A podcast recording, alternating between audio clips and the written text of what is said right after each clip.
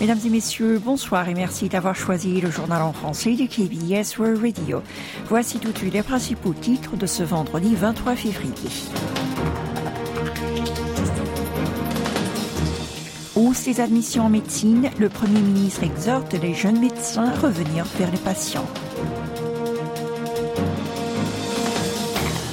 Séoul, Washington, Tokyo, les ministres des Affaires étrangères se retrouvent à Rio. Et une bonne nouvelle pour les armées, Dynamite dépasse 1,8 milliard de vues sur YouTube. Restez à l'écoute, vous êtes en compagnie de Ohayang.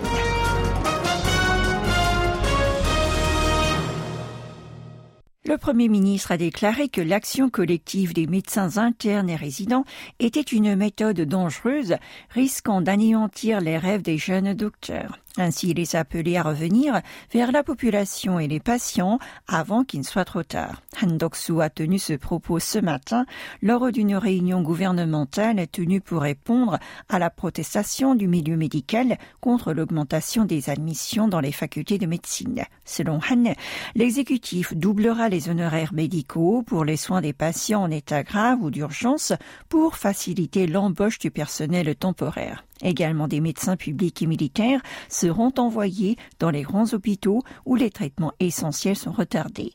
Sachez qu'à 8 heures ce matin, le gouvernement a élevé le niveau de la crise médicale et sanitaire à grave le plus élevé.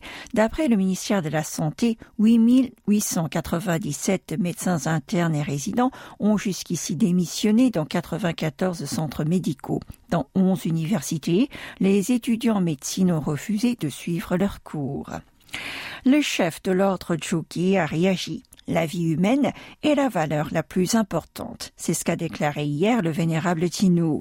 Selon lui, suite aux démissions massives des internes et résidents, il n'y a pas de médecins pour soigner les malades dans les établissements médicaux.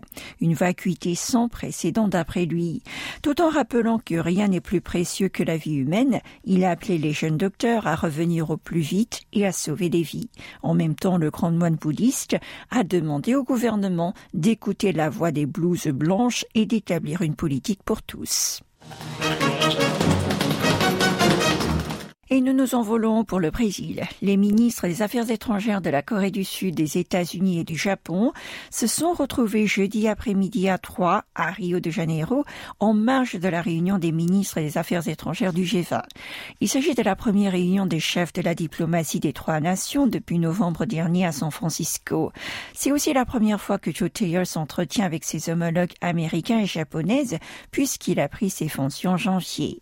Au menu de leur discussion, les mesures conjointe à prendre face à la menace de la Corée du Nord ainsi qu'au renforcement de la coopération Pyongyang-Moscou, tout en rappelant que l'année 2024 marque le 30e anniversaire du sommet Séoul-Washington-Tokyo. Joe a espéré que sa rencontre avec Blinken et Kamikawa serve de pierre miliaire à l'itinéraire à trois.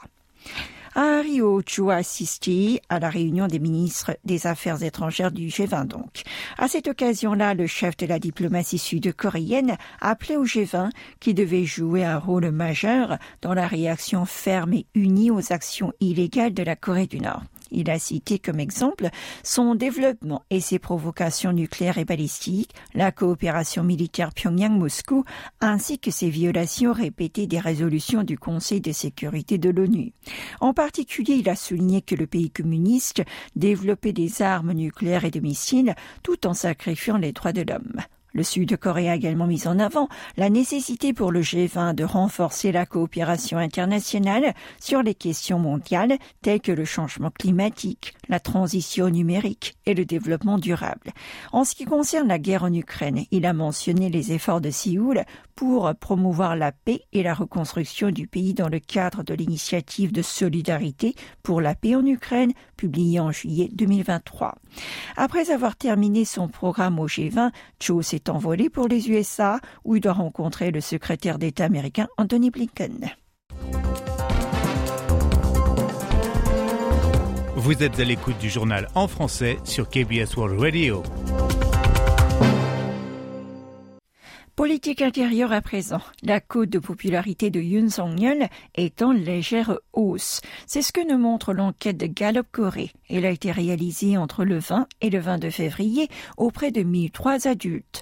34% des sondés ont jugé son bilan positif, soit un point de plus que la semaine précédente, notamment pour la politique étrangère et la hausse du nombre d'admissions dans les facultés en médecine. Par contre, le chef de l'État a encore recueilli 58% négatives, les principales raisons, l'économie, la vie de la population et les prix, ainsi que son attitude autoritaire et unilatérale. Cette enquête a été menée par téléphone avec un niveau de confiance de 95% et une marge d'erreur de 3,1 points. Tiffany Genestier nous rejoint à présent pour notre chapitre culture. Le pavillon Injangjeon de l'ancien palais royal Changdok sera ouvert au public le mois prochain. L'administration de l'héritage culturel a en effet annoncé que les visiteurs pourront découvrir son intérieur du mercredi au dimanche après avoir réservé à l'avance ou s'être inscrits sur place. Seulement 20 personnes peuvent y entrer à la fois pour le préserver.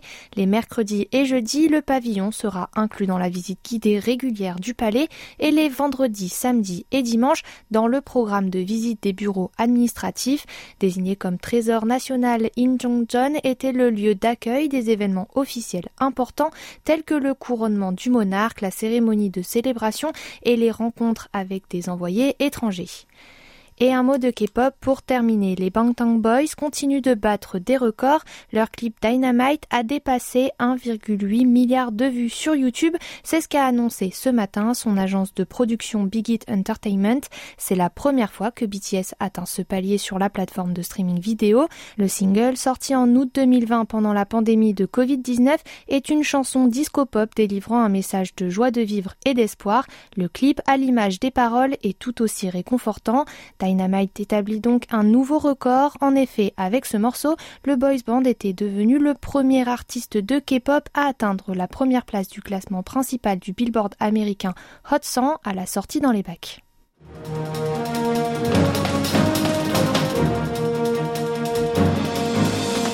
Merci de votre attention. Vos commentaires sont toujours les bienvenus.